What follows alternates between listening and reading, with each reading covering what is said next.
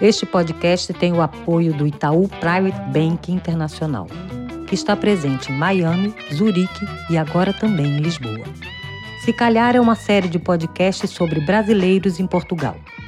Criação e apresentação: Paulo Marcum. Trilha sonora e mixagem: Sami Tarik. Produção: Palavra Objetiva. Olá, tudo bem? Sou Paulo Marcum, jornalista e escritor. A cada 15 dias estarei por aqui falando sobre brasileiros em Portugal. Na edição de hoje, uma conversa com o escritor Lira Neto. Vivendo na cidade do Porto, ele reconstituiu a saga dos judeus portugueses que foram para Pernambuco e dali para a América do Norte no seu novo livro Arrancados da Terra. Tem ainda uma pequena história da calçada portuguesa que corre o risco de desaparecer depois de conquistar o mundo e algumas dicas sobre investimento em Portugal. Fique com a gente, se calhar.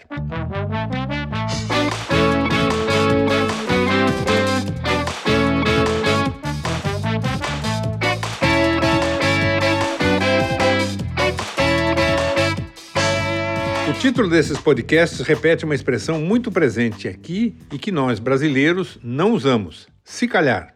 Segundo os dicionários, a origem do verbo intransitivo calhar vem de calha isto é, a meia-cana, algerosa ou canaleta, que escoa a água da chuva no telhado. Água movida pela lei da gravidade, portanto, algo que ocorre, sucede, chega, sem preparação ou premeditação, sempre que chove. Se calhar é uma espécie de muleta verbal dos portugueses, mas aparece também em textos mais elaborados. Suspeito, na minha sociologia ligeira, que tenha algo a ver com a presença árabe aqui pela Península Ibérica. Os árabes usam maktub, estava escrito, e inshallah, se Allah quiser. Nos três casos, há uma certa aposta no destino, uma transferência para o imprevisto. Portugal, para mim, foi na base do se calhar, sem grandes planos ou projetos, simplesmente aconteceu. Desde 2017, passo boa parte do tempo aqui. O confinamento tem atrapalhado um pouco nossa vida, como a de tantos outros habitantes desse pequeno país que parecia estar enfrentando bem os desafios até ser surpreendido pela chamada terceira onda. Com a pandemia, manter o lá e cá ficou mais complicado. Mas essas agruras não vão ser tema de nossas conversas. Afinal, mais dia, menos dia, isso vai passar, se calhar.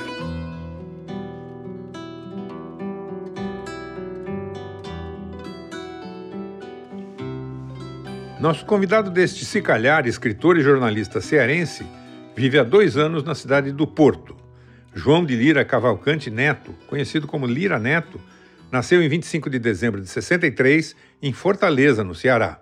Autor das biografias de Getúlio Vargas e Padre Cícero, entre outros livros, e agraciado quatro vezes com o mais importante prêmio literário do Brasil, o Jabuti, Lira Neto está lançando o livro aguardado Arrancados da Terra, pela Companhia das Letras, uma odisseia que passa por Lisboa, Amsterdã, Recife e Manhattan. Lira, eu sei que uma mudança para Portugal tem várias uh, questões envolvidas, mas uma delas foi a pesquisa para o seu novo livro Arrancados da Terra. Esse livro teve pesquisa aqui em Portugal, né? De fato, é, aí foi juntar o útil ao agradável. Né? Quando eu é, vim para Portugal, eu tinha em mente exatamente uh, tirar um pouco da gaveta um antigo projeto e pôr um pouco mais de atenção sobre ele, dedicar-me de uma forma mais intensa e mais exclusiva a ele, que era exatamente uma história que é, narra a grande saga dos judeus sefarditas, ou seja, dos judeus de origem ibérica, que fogem da Inquisição aqui em Portugal, se refugiam na Holanda, da Holanda ocupam o Brasil a partir do processo de ocupação holandesa nas capitanias do norte, nas então capitanias do norte, e depois de lá partem para a Nova Amsterdã, que virá a ser a futura Nova York. Então, boa parte da pesquisa era realizada do lado de cá do Atlântico, né? tanto é, principalmente nos arquivos portugueses, na, na Torre do Tombo, é, onde estão arquivados os documentos relativos à Inquisição. E você buscou algumas histórias em particular, porque imagino que recuperar uma narrativa de um episódio tão antigo é uma coisa complicada. É, exatamente. Há uma tonelada de papel no, na, torre do, no, na Torre do Tombo é, papéis relativos aos processos inquisitoriais. Eu precisava encontrar alguns personagens é, chave, alguns personagens que me dessem a possibilidade de contar essa história, essa macro história, essa história no tempo longo, a partir também de uma interpolação com a, a, com a microhistória, com a história de indivíduos, com a história de particulares, né? E aí é, fui em busca de personagens é, que me dessem essa possibilidade de contar essa história. Uh, encontrei é, é, na figura de Gaspar Rodrigues, né, que era um pequeno vendedor de pregos na, Libo, na Lisboa é, da época, da Lisboa seiscentistas, que foi é, é, perseguido, preso pela Inquisição após ser denunciado pela própria esposa, a Filipa, que por sua vez tinha sido denunciada é, por uma sobrinha. As, quanto mais próximos fossem os denunciantes e denunciados, as delações eram mais premiadas, vamos dizer assim, eram mais é, favorecidas e, e bem-vindas por parte dos inquisidores. Né? Então, esta, esta, é, esta, esta família foi o núcleo original da narrativa, ela foge, né, o Gaspar foge para a Holanda, passa a adotar um novo nome, um nome hebraico, como era comum aos sefarditas que saíam da península e buscavam as rotas da diáspora, e lá reconstitui a família, reconstitui uma nova família, na verdade, e um de seus filhos é que dá prosseguimento à narrativa, o Manuel Dias Soeiro, é, que assume o nome de Menassé, Menassé Ben Israel, uh, impressor, tipógrafo, é, intelectual, pensador, escritor, e que vai exatamente se chocar um pouco a partir do seu espírito livre, é, com a ortodoxia da comunidade judaica instalada em Amsterdã. Essa história é contestada por alguns historiadores? Tem gente que acha que não foi bem assim que aconteceu? Na verdade, o que é contestado, e eu explico isso bastante no livro, é, faço um pós-escrito bastante alentado, onde eu estabeleço toda uma, uma discussão historiográfica a partir de um episódio em si, sobre o qual ainda recaem várias dúvidas existem várias lacunas documentais, que é exatamente a pergunta que se faz se os judeus que saíram do Recife em 1654, quando é, da recuperação das capitanias do açúcar por parte de Portugal, se esses judeus são os mesmos que teriam chegado em Nova Amsterdã, no entreposto comercial de, de, da ilha de Manhattan, é a futura Nova York. É, é, há, há, há, há, um consenso, vamos dizer assim, da maioria dos historiadores norte-americanos e, da maioria dos historiadores brasileiros de que isso é uma verdade factual. No entanto, há alguns historiadores que questionam alguns elementos é, dessa história, e eu, no meu livro, exatamente tento não responder a essa questão de uma forma definitiva, não tentar estabelecer uma verdade absoluta, mas, ao contrário disso, é propor algumas indagações, propor algumas interrogações, é, muitas delas, à, luz da documentação conhecida hoje, impossíveis de, de serem respondidas. Então, isso realmente, na verdade, torna a história ainda mais fantástica, a história ainda fica ainda mais fascinante, porque há um componente de mistério que mesmo uma busca quase detetivesca é, em torno da documentação não consegue trazer né, uma conclusão é, peremptória. Né? Então, esse benefício da dúvida eu também estabeleço para o conhecimento do leitor. Vamos fazer um rápido intervalo na conversa com Lira Neto, autor de Arrancados da Terra. De volta já já.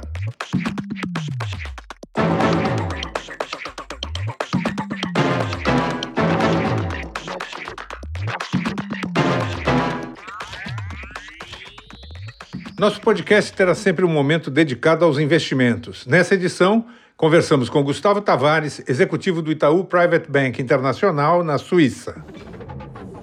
Olá, Gustavo, tudo bem? Como vai, Marcon? Você está bem? Tudo tranquilo. Eu queria começar essa nossa conversa sobre semelhanças e diferenças do investimento no Brasil e em Portugal. O que é que você anota aí? Uma característica que é muito similar e três pontos que, que devem ser ressaltados em termos de diferenças. Então, no Brasil, a gente tem a alternativa do Tesouro Direto, Portugal tem os certificados de tesouro também, que podem ser investidos por pessoas físicas. passando pela parte de renda fixa, onde uh, uh, Portugal tem a oferta do depósito a prazo, do, da chamada poupança. O Brasil também tem a sua caderneta de poupança e os seus Sim. CDBs. Uh, a parte de fundos de investimento, que tem muita similaridade, muito embora no caso de Portugal os fundos são muito mais abertos para investimentos globais. No Brasil ainda existe muito uma concentração de investimento local. Na parte de previdência privada, o Brasil hoje tem os seus dois principais veículos, chamados VGBL e PGBL, que têm o seu equivalente em Portugal, que são os seguros poupança reforma. É, e, por último, os investimentos em bolsa de valores, no caso do Brasil, eh, através do, do, do, da Bovespa, que concentra as principais companhias negociadas no Brasil, e no caso de Portugal, o índice PSI 20, que, que agrega as 20 maiores companhias a investir. Agora, as diferenças que existem esses, entre esses mercados. Né? A primeira, mais importante, talvez, seja a questão do risco. Portugal, por estar na União Europeia, é, tem uma condição econômica mais equilibrada, mais estável do que o Brasil, é um país é, grau de investimento, então o, o, risco Portugal é considerado melhor do que o risco Brasil. Sim. A consequência direta disso é o retorno dos investimentos. Uhum. Então, um investimento em Portugal, é, como, como é um país com risco mais baixo, menor, ele terá um retorno também mais baixo, também menor. É importante levar em consideração a, questão da inflação para comparar retornos dos dois países. Então, o Brasil hoje tem uma taxa de juros de, de 2%, é a taxa Selic hoje, com uma inflação um pouquinho acima disso, talvez 2,5%, 3% a inflação corrente no Brasil. Então, na prática, o ganho real do investimento no Brasil hoje é negativo ele está abaixo da inflação. Quer dizer, nesse sentido não é diferente de Portugal. Não é muito diferente, porque Portugal a inflação está muito próxima de zero e o juro para um ano no, no, mercado europeu hoje é menos meio. Então Sim. também é uma taxa um pouquinho negativa. Quando a gente, portanto, ajusta a inflação, a gente vê que, que as rentabilidades são muito próximas umas, uma da outra. Entendi. E o tamanho do mercado? E o tamanho do mercado também é muito diferente, Marcon. Essa é a terceira, a terceira grande diferença entre Portugal e Brasil. O valor das companhias negociadas na Bolsa, que é a chamada capitalização de mercado, no caso do Brasil, eh, se aproxima de um trilhão de dólares. Enquanto que se a gente coloca eh, as 20 principais companhias do índice português com a mesma métrica de capitalização de mercado, esse número é de 68 bilhões de euros. Sim. Muito menor, obviamente, do que o número brasileiro. Entendi. Gustavo, muito obrigado então, pelos seus esclarecimentos. A gente volta a conversar na outra, na outra oportunidade, ok? Perfeito, Marcon. Um abraço. Obrigado.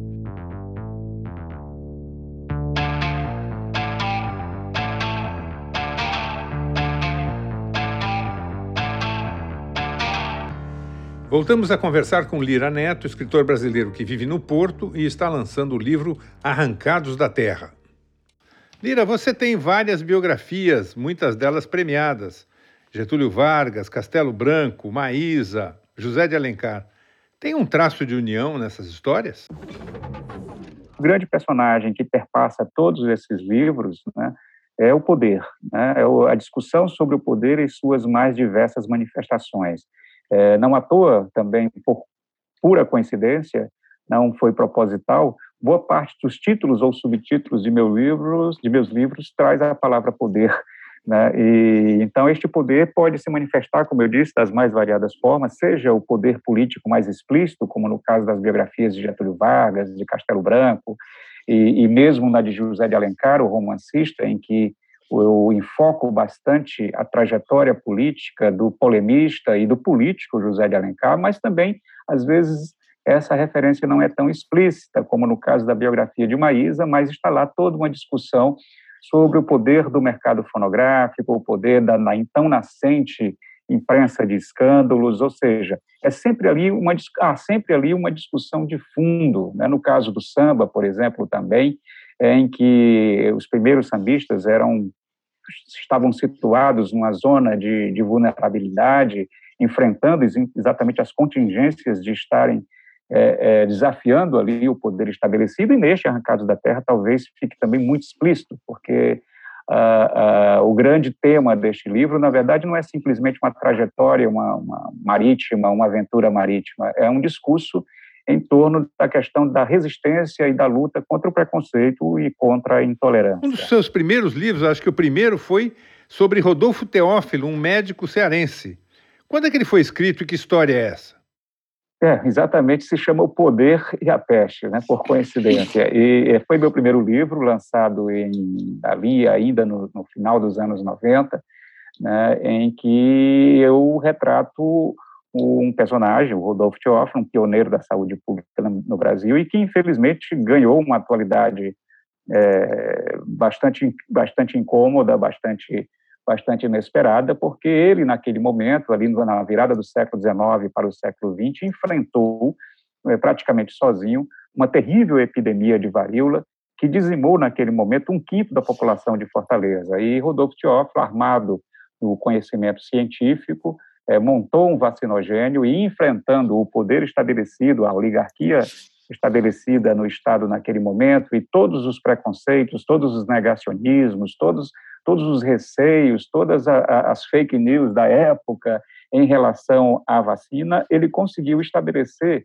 dentro da sociedade uma liga cearense é, de vacinação e em quatro anos de trabalho ele erradicou a varíola, uma terrível doença né, é, da, do Ceará, enquanto as províncias vizinhas ainda padeciam daquele, daquele mal. Então é um personagem que hoje, quando a gente percebe que tanto tempo depois, mais de um século depois, ainda se evocam discursos negacionistas, anticientíficos, anti-vacinas.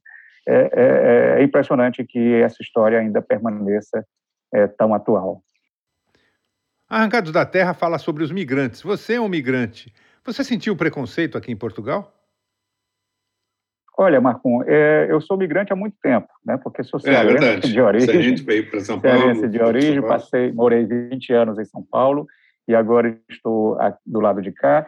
Na verdade, é o seguinte: é, isso eu não posso, não posso é, é, negar, não posso fugir à evidência de que eu, como um homem né, branco, é, urbano, com formação superior, isso logicamente de, atenua né, todas os, os, toda a carga de preconceito que quem não tem esse tipo de privilégio, né, que não nasceu privilegiado, embora eu tenha vindo de uma família bastante simples, no, né, da, da, da, suburbana de Fortaleza, é, eu não tenho aquele estereótipo né, do nordestino e, e então isso faz com que é, felizmente e infelizmente, né, eu não seja imediatamente associado né, a esses grupos que eu sei que aqui em Portugal, por exemplo, grupos de brasileiros que sofrem é, diariamente a, a, a, com a xenofobia, existe um discurso de xenofobia que cresce no país, infelizmente. Não posso dizer que fui alvo de nenhum de nenhuma espécie de preconceito explícito, né? Uh, mas é, sei que muitos dos nossos é, sofrem esse tipo de, de assédio é, seja por ordem econômica, cultural, étnica, étnica. Ou seja, é, é, é, uma, é uma questão que é inerente à migração, é inerente, e é por isso que esse Arrancados da Terra também é, ele se atualiza e por isso, e não à toa, eu dedico esse livro a todos os retirantes, a todos os emigrados, a todos os exilados, a todos os proscritos, a todos aqueles que, em determinado momento ou por alguma circunstância, é, foram é, é ou, ou, ou, fizeram uma opção ou foram compulsoriamente é, é, levados a partir, a deixar o seu local de, de origem, enfrentando todas as consequências daí advindas. Lira, muito obrigado pela sua entrevista. Uma boa sorte e a gente volta a falar em outra oportunidade. Até lá.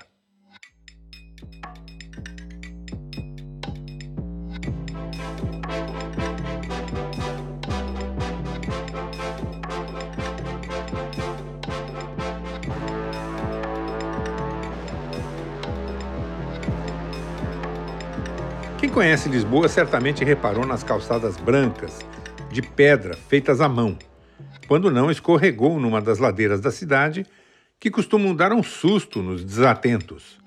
Essas calçadas estão por aqui desde o século XIX, mas correm o risco de desaparecer por falta de profissionais dispostos a conservá-las, os chamados calceteiros. As primeiras calçadas do gênero causaram furor, construídas por presidiários no final da primeira metade do século XIX, tinham desenhos em zigue-zague preto e branco e atraíram romarias de lisboetas. As calçadas acabaram incorporando padrões e elementos decorativos tipicamente portugueses: peixes, frutos e animais, mas também caravelas, estrelas, sereias, cordas, conchas. A certa altura, as linhas retas foram amaciadas e surgiu o Mar Largo, aquelas mesmas ondas preto e branco que os brasileiros conheceriam mais tarde na Avenida Nossa Senhora de Copacabana, no Rio de Janeiro. Há calçadas do gênero no Brasil, em Angola, Macau, Timor-Leste, mas também na Espanha, França, Bélgica, Venezuela, Estados Unidos e China. Mas um dos candidatos a presidente da República, Vitorino Silva, o Vitorino de Rans, foi calceteiro no Porto e diz ter orgulho de ser um tatuador de chãos. Os defensores da calçada portuguesa dizem que os pisos duram muito, permitem o reaproveitamento de até 90% das pedras ao ser reposto, embelezam os passeios e ajudam a garantir a esplendorosa luz de Lisboa. Sem falar na permeabilidade assegurada pelo espaçamento entre as pedras, que diminui os alagamentos, ou na capacidade relativa de moldar-se à pressão causada pelas raízes das árvores. Mas há desvantagens. Escorregadia pelo desgaste, inimiga dos saltos altos e tem manutenção mais cara. Desde 1986, a Câmara Municipal, o equivalente local da Prefeitura, mantém uma escola de calceteiros. Antes da pandemia, eu estive lá. Fiquei sabendo que o número de interessados em fazer o curso e trabalhar construindo ou mantendo calçadas portuguesas tem diminuído, embora os formados tenham emprego garantido na própria Câmara e trabalhem à vontade, mesmo fora da administração pública. Em pleno século XXI, seria uma pena perder esse patrimônio cultural. A gente fica por aqui. Até a próxima, se calhar. Este podcast tem o apoio do Itaú Private Bank Internacional que está presente em Miami, Zurique e agora também em Lisboa. Se Calhar é uma série de podcasts sobre brasileiros em Portugal. Criação e apresentação: Paulo Marcum. Trilha sonora e mixagem: Sami Tarik.